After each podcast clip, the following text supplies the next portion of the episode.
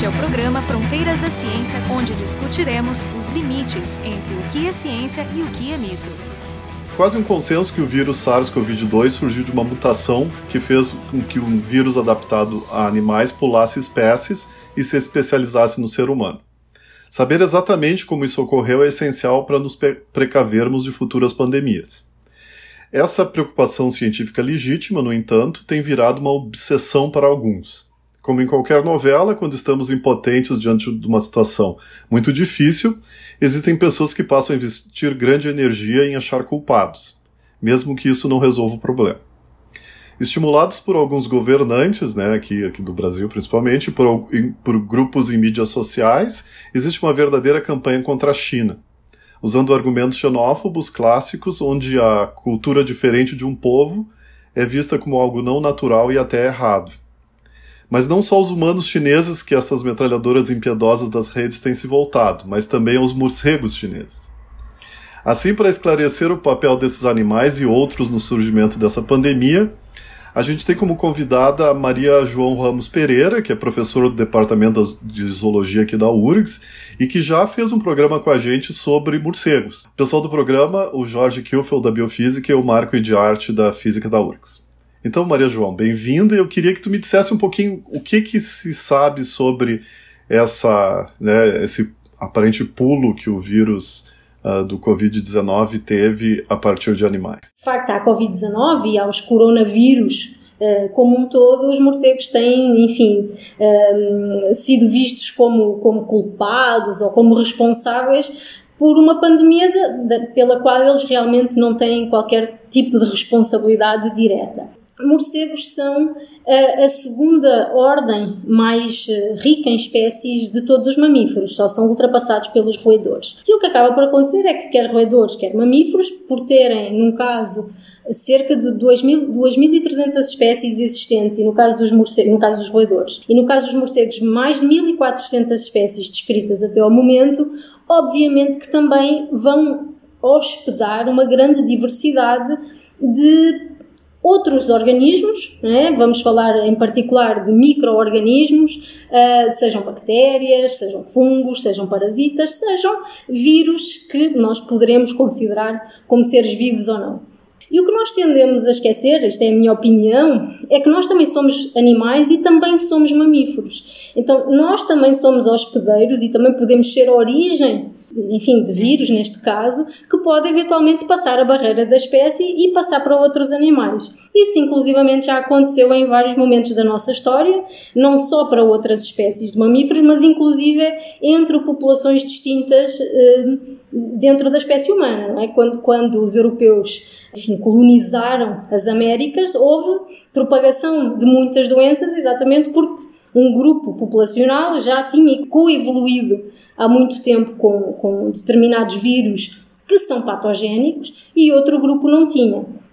Agora, o que nós tendemos a esquecer é que nós hospedamos uma quantidade imensa de micro-organismos, inclusive há quem diga que nós somos humanos 99% bactérias e 1% humano, mas só uma pequena, uma pequeníssima parte dessa, dessa microbiota tem potencial patogénico e uma parte ainda menor terá potencial patogénico pandémico, como aconteceu com o coronavírus. E o, e o coronavírus, de facto, tornou-se pandémico, não, não só porque, de facto, o vírus aparentemente tem uma grande capacidade de transmissão e propagação, mas pelo nosso estilo de vida. Se nós vivêssemos num mundo que não é tão globalizado, talvez não tivéssemos uma pandemia. Podíamos ter uma epidemia localizada ou regionalmente localizada, mas não teríamos uma pandemia global. Então, esta é, esta é a minha visão uh, de, do coronavírus e dos morcegos. Agora, de facto, o, o vírus mais próximo que se encontra daquele que, que, que, ocorre agora e que causa a doença nos humanos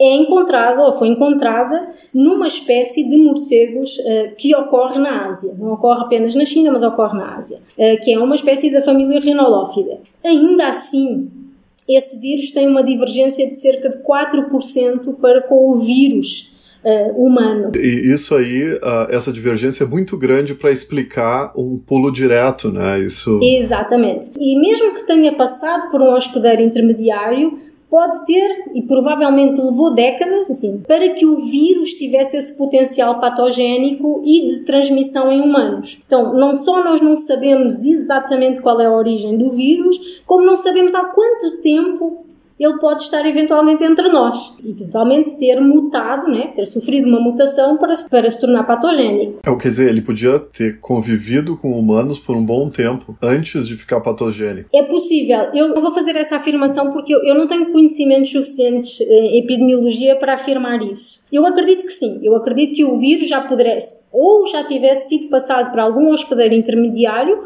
ou eventualmente fosse uma outra variante sem potencial patogénico em humanos. Isto é o que eu estou inferindo a partir daquilo que nós estamos vendo com as novas variantes.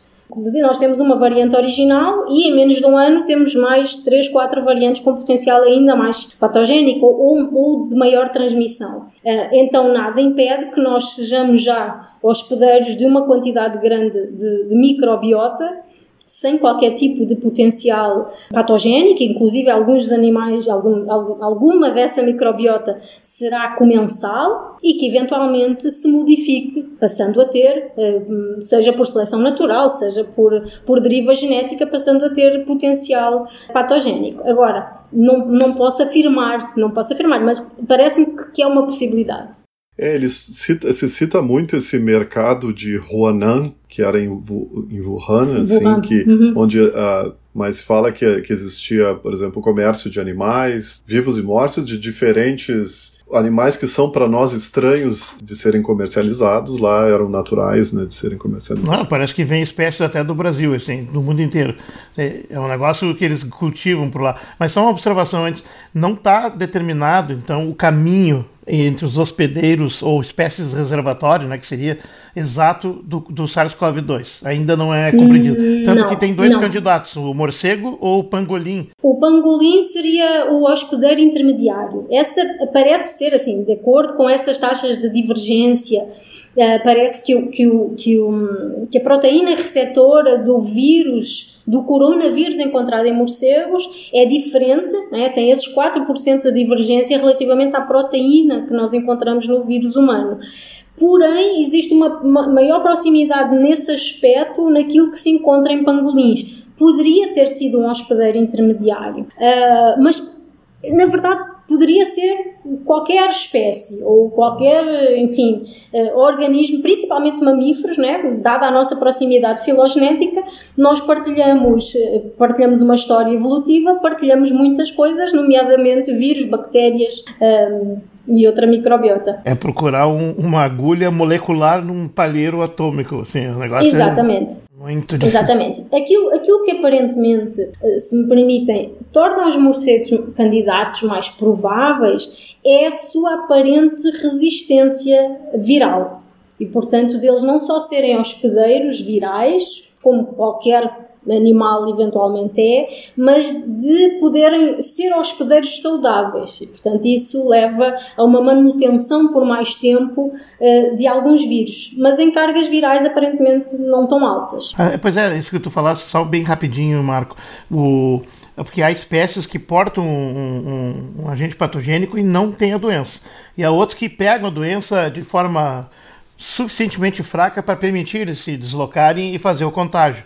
Tem uma gradação, imagina que uma espécie que pegar um vírus que afeta demais ele, ela não vai ser um hospedeiro bom porque ela vai morrer junto, né? Então, exatamente, deve ter exatamente. Um, é uma questão de grau isso mesmo. Exatamente. O que acontece nos morcegos, é, e há cada vez mais trabalho feito sobre isso, é que eles parecem ter uma grande resistência à, inf à inflamação. Quando nós somos infectados por um vírus, uma resposta natural do organismo é a inflamação. E, a e essa inflamação é natural, só que a partir de determinados níveis ela pode se tornar uh, muito grave, né? pode, pode causar uh, morte celular, pode causar stress oxidativo e eventualmente está muito associado ao envelhecimento. O que parece acontecer em alguns morcegos, e, e, a verdade é que nós temos informação de genoma completo ainda para uma, uma percentagem baixa baixa das espécies de morcegos é que várias espécies parecem uh, ser infectados, né? mas não têm a resposta inflamatória típica de, de humanos e de outros mamíferos. Ou seja, eles parecem conviver bem com o vírus, mesmo com cargas virais relativamente altas. Parece estar relacionado com a sua capacidade de voar. O seu metabolismo é muito acelerado para animais de pequeno tamanho e, eventualmente, eles tiveram que eh, criar mecanismos uh, para responder a, a, esse, digamos, essa aceleração metabólica e eventualmente isso teve esse efeito também na resposta a infecções virais. A gente aprende que as,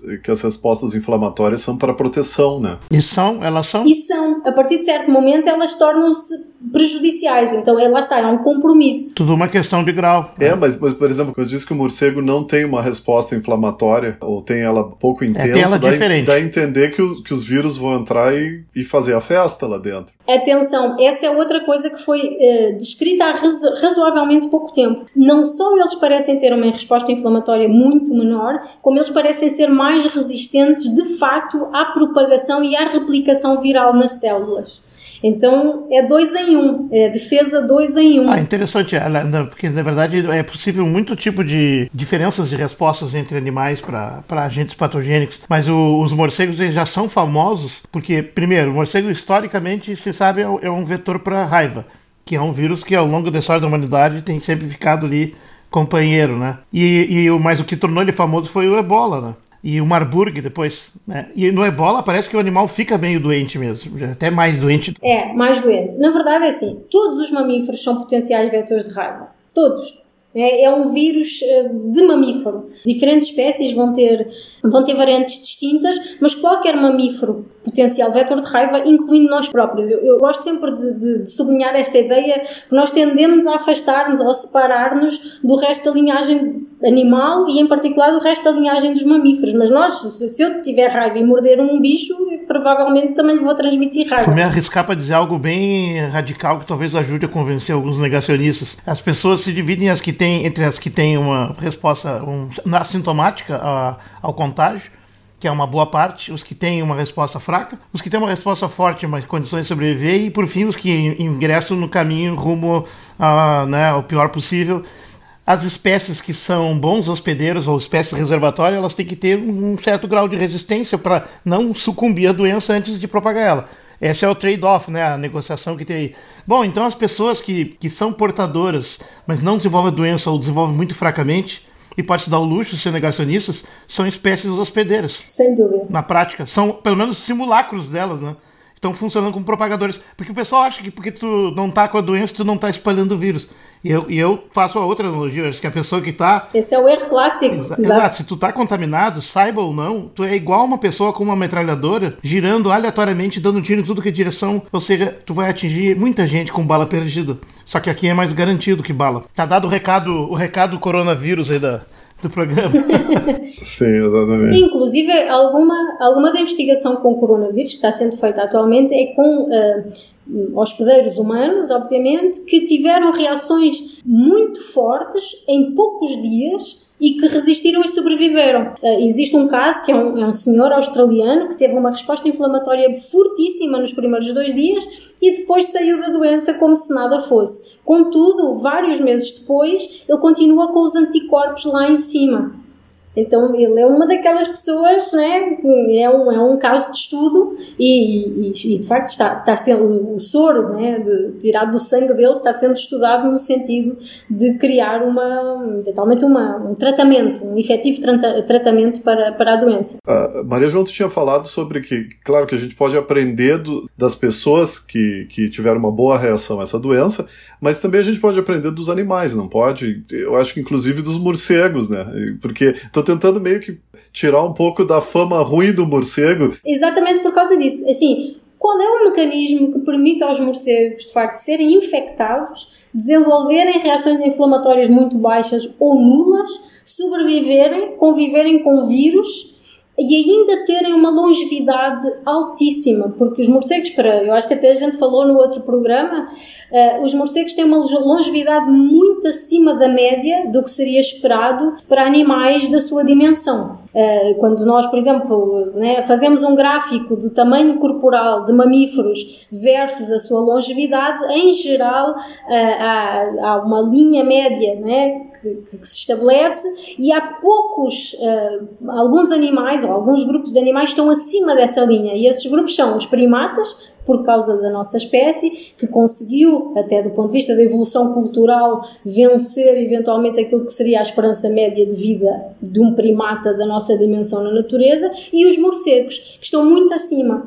Então nós temos, por exemplo, um dos morcegos mais longevos que se conhece, e conhece porquê? Na natureza, porque é um animal que foi marcado quando já era adulto e foi recapturado Uh, vários anos depois. E esse animal, uh, eu não quero mentir, mas tem à volta de 40 ou 41 anos. E estamos a falar de uma espécie que não deve chegar a 10 gramas. Estamos a falar de um animal muito pequeno, mesmo que seja 20 ou 30. Eu agora não me lembro exatamente qual é a espécie para dizer a massa da espécie, mas mesmo que seja um animal de 20 gramas, conseguir viver 40 anos é incrível. A longevidade em aves também tem casos raríssimos, são os psitacídeos, os papagaios e araras que, que vivem décadas também, né? E não só, e também muitas aves marinhas também têm isso. Inclusive, há, há, há muita pesquisa uh, em morcegos, em algumas dessas aves marinhas, que demonstra que esses animais não apresentam patologias associadas à idade, que é muito raro, e parecem ter mecanismos de autorreparação do ADN ou do DNA, como queiram. Quando nós olhamos, por exemplo, aos telómeros, que são aquelas partezinhas terminais uh, dos cromossomos, uh, morcegos e algumas dessas espécies de aves não aparecem aquela diminuição típica de telómeros que nós encontramos à medida que envelhecemos, em praticamente todas as espécies. Então, obviamente que eles são fascinantes, morcegos e, alguns outros grupos taxonómicos são fascinantes, não só do ponto de vista da Covid-19 ou do, ou do SARS-CoV-2, mas de várias outras doenças, eh, como, por exemplo, eh, eh, o câncer. Eh, morcegos não, não parecem um, ehm, sofrer de câncer. Não há registros e parecem ser altamente resistentes não, a isso. Eu não sabia disso. Eu sabia que tubarões, e de uma forma geral, os cartilaginosos, que tem, não têm um sistema imunitário igual ao nosso, é um sistema diferenciado, eles não têm o, o equivalente do câncer também. Até tem tratamentos baseados nisso, que ainda é muito discutível, mas. Morcegos também. E outra coisa, há muitas outras eh, questões, principalmente agora, já se tem vindo a estudar, não é? há alguma, uma década pelo menos, estes aspectos, ou um pouquinho mais, mas agora com a Covid-19 a coisa intensificou e tem sido até talvez mais fácil publicar os resultados de alguns colegas que trabalham nisso. Eh, uma outra, um trabalho que até foi feito aqui no Brasil mostra que os morcegos são, por exemplo, muito eh, resistentes a cáries. Então a, a a microflora oral dos morcegos parece impedir ou reduzir muito o estabelecimento de cáries. Então, há qualquer coisa de fato no sistema imunológico dos morcegos que é muito interessante, que permite a sua convivência mais saudável, vou chamar assim, com vírus, bactérias, enfim, e outros eventuais patógenos. Também mostrando que nem todos os vírus e nem todas as bactérias são patógenos, muito pelo contrário, então em bactérias nós temos muitas bactérias que são simbióticas e comensais, mas que de facto, quando esses animais têm algum potencial patogénico, morcegos parecem conseguir reduzir os efeitos e as consequências mais graves dessas infecções. E isso é incrível, não é? Então eles são, sem dúvida, o nosso alvo, o melhor livro possível para ir ver quais foram as soluções que a evolução já estabeleceu estabeleceu para lidar com, com infecções virais, neste caso. Uh, eu queria voltar, a gente meio que se escapou do, do Covid, né? Eu queria voltar um pouco do Covid. Eu não sei se pode responder esse tipo de pergunta, né? Que, o que, que fazem com esses morcegos nesses, nesse mercado lá da China? Por que, que os morcegos estão lá e por que, que eles estão tão próximos da, da comunidade humana, porque a gente imagina que esses morcegos são ariscos, são bichos que não gostam do convívio com humanos, eles são bastante selvagens. Na verdade, sim. Eu, eu não sei como é que era o mercado, como tu disseste, em Wuhan. O que eu sei é que eles vendiam muitas espécies silvestres incluindo, lá está, espécies nativas da China, mas não só espécies nativas da China, várias espécies uh, de animais silvestres capturados em vários locais do mundo. Uh, morcegos, obviamente, não são, quer dizer, não são animais que sejam fáceis de ter próximos de nós, mas têm abrigos conhecidos e alguns desses abrigos são em, em, inclusive, habitações humanas. Nós temos aqui animais a viver nos nossos prédios em Porto Alegre,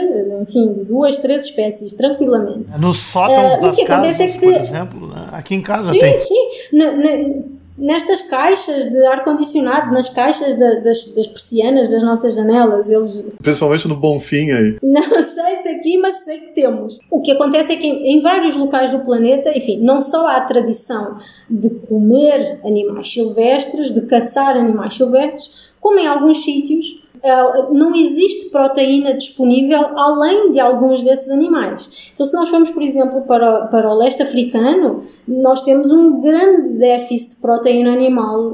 Eh, então, muitas populações acabam por caçar morcegos e não só, como fonte de proteína. Então, isso acaba por acontecer. essas raposas voadoras, eventualmente, enfim, talvez de alguma forma associadas à epidemia de ebola, são animais que se penduram nas árvores, nas nossas, nos nossos aqui não no Brasil porque não há, não há esse grupo, mas no pomar, não é? Eles estão na, nos jardins botânicos da maior parte das cidades australianas. São animais que não são, digamos, não é fácil chegar ao pé deles sem que eles fujam, mas estão, convivem connosco. Então a nossa vida está associada a morcegos por vários motivos, e uma delas é que muitas espécies estão adaptadas a ambientes humanos. Na Ásia, eu, eu já trabalhei na Ásia por um tempo, pouquinho, mas trabalhei, um, existe, por exemplo, uma grande uh, cultura do comércio do guano de morcegos. O, o guano dos morcegos é considerado como o melhor fertilizante natural que existe. É um dos melhores fertilizantes para, para são as fezes de animal, tem, tem bastante quitina, principalmente dos, dos morcegos insetívoros, portanto isso é muito, enfim, nutritivo para as plantas. Então as pessoas entram nas cavernas, inclusive muitas muitas comunidades eh, com que eu contactei nessa época em que trabalhei lá permitiam-nos ir às, às cavernas ver os morcegos, mas por exemplo não nos permitiam matar morcegos, porque aquilo era a sobrevivência deles. E, e, nesse caso não havia, enfim, claro que há outras doenças associadas a trabalhar em cavernas que não têm a ver com morcegos, mas com, por exemplo, fungos que se desenvolvem nas cavernas, mas essas pessoas, talvez por já fazerem isso há milénios, talvez, não apresentavam nenhum tipo de patologia associada. Comer qualquer coisa mal cozinhada, a gente sabe que pode complicar, seja qual for a animal carne. doméstico, porco, por exemplo. Mas Exatamente. assim, foi, Porco, galinha. Uma coisa que tu mencionando, já que mencionasse, nós falamos no outro programa de morcego, mas não nesse, as pessoas tendem a pensar morcego, morcego hematófago, né? E, e chegar logo numa coisa tipo um Drácula, um Nosferato. Bom, e assim, é, é bom lembrar que são pouquíssimas espécies que tem, elas são localizadas né, no mundo, muito bem localizados. É, não, por sinal, esse negócio do Drácula, agora, depois que ela. Depois que a Maria João falou da longevidade desses morcegos, eu tô começando ah, a ver certa convergências e divergências.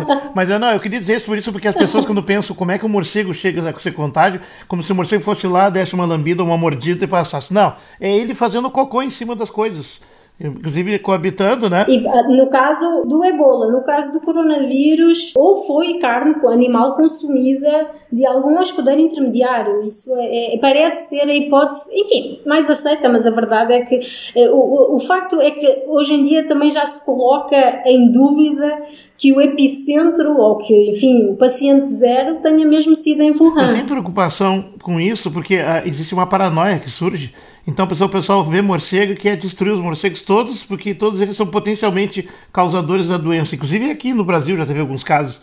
Né? Aqui tem hábitos de, de matar morcegos de formas bem cruéis e inadequadas, com venenos e tudo. Muito então o pessoal quer, ah, vamos desmorceguizar isso aqui, isso é um absurdo, totalmente desnecessário. E até, até porque o, o Jorge mencionou esse negócio da caça aos morcegos, né? É, esses morcegos que a gente tem aqui na América do Sul, eles são, eles, eles têm, eles, eles têm o mesmo tipo de, de resistência ao coronavírus. Eles têm coronavírus. Eu não te é... posso informar. Eu sei que neste momento, não sei, uh, uh, aquela a, a, espécie que tem o coronavírus, o tal coronavírus que seria mais próximo do que se encontra, é de uma família que não ocorre no Brasil. Uh, porém, uh, colegas, né, colegas e amigos uh, aqui no Brasil, em particular um grupo de pesquisa da Fiocruz, está trabalhando sobre isso. Não, não vou poder fazer afirmações agora, mas acredito que pelo menos algumas linhagens sim. Lembrando que o Brasil tem, não só tem grupos taxonómicos, é? famílias que são endémicas da, da, do neotrópico, mas também tem outras que são cosmopolitas e que ocorrem no mundo inteiro. Então, algumas das espécies mais conhecidas uh, são não só dessa família Rhinolophida, mas também Vespertilionida. Lá está porque é um, um, uma, uma família que ocorre no mundo inteiro. E nós também temos essa família aqui. Então, imagino que a, a resposta eventualmente não será igual em todos os grupos de morcegos. Pode ser, pode não ser. Se de facto está associado ao voo, até pode ser, mas pode ser que nós tenhamos linhagens que são mais resistentes que as outras. Não tenho como saber se não fazendo mais pesquisa e fico muito feliz por uh, uh, estarmos, enfim, fazendo já esse trabalho em vários locais do Brasil, mas em particular esse grupo da Fiocruz, tem trabalhado bastante sobre isso e no qual até, eh, enfim, eventualmente irei participar com a parte mais ecológica da coisa, não epidemiológica, nem virológica. É, não, eu achei importante é, é, arrematar isso, enfim, do conhecimento do animal, no sentido de valorizar ele, porque nós estamos vivendo uma época de um irracionalismo destrutivo, né, conflitivo, então Total, tudo, tudo é visto não como problema, obstáculo ou adversário, tudo é visto como inimigo a ser destruído. Exatamente. É a visão fascista de mundo, no fundo, né? Não existe nada além de inimigos e amigos, o resto tudo no meio não existe. E, e, a questão de ver uma espécie como inimiga é brutal, porque assim, né, as pessoas têm gatos e passa... antes tinham passarinhos, hoje não, mas tem gatos dentro de casa que transmitem mais doenças que a maioria desses morcegos e não há, uma, não há um comparativo importante de fazer. Uhum. Eu acho uma coisa importante destacar que é a questão da nossa, que nós não falámos aqui, que é a nossa forma de atuar no planeta. Ah, até antes da gente começar, eu estava aqui comentando com o Marco como é que a gente estava tentando deixar a nossa pegada mais leve e a verdade é que muitas pandemias e, enfim, e, e, muitos spillovers parecem estar muito mais associados com a destruição ambiental do que propriamente com altos níveis de biodiversidade. E, e, há trabalhos que mostram efetivamente isso, que quando nós, por exemplo, uh, eliminamos estes muitos e diversos potenciais hospedeiros, o que nós estamos a criar é hospedeiros preferenciais. E isso aconteceu até na nossa própria modificação de, da espécie humana, de caçadores-coletores para produtores e, em particular, produtores de gado, não é?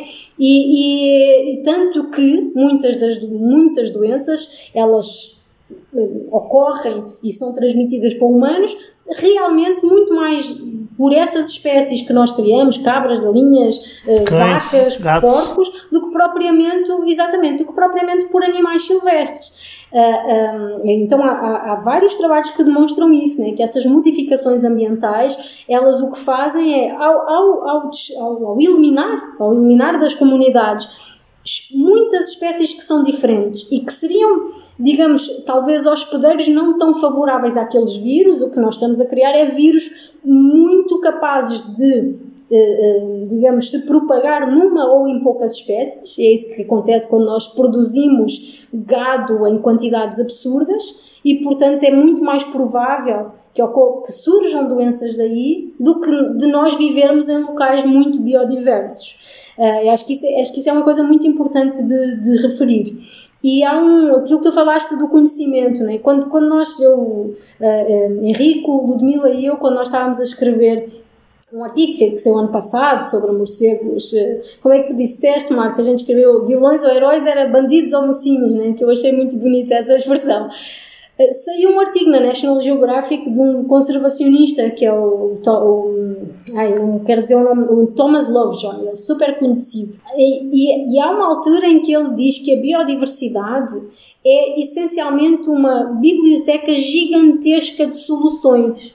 Soluções que já foram pré-testadas pela seleção natural, pela evolução, para todos estes desafios que nós estamos a encontrar. E nós, bom, nós gostamos tanto desta frase, é tão importante ter esta consciência que nós acabamos por citá-lo né? e, e, e parafraseá-lo no, no nosso artigo.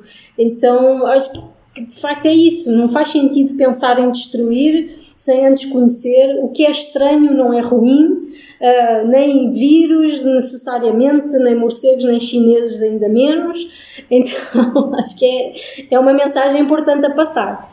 O programa de hoje, então, foi sobre morcegos e a Covid-19. A convidada foi a Maria João Ramos Pereira, do Departamento de Zoologia da URGS. Pessoal do programa, o Jorge Kilfield, da Biofísica, e eu, Marco de Arte, da Física da URGS. O programa Fronteiras da Ciência é um projeto do Instituto de Física da URGS.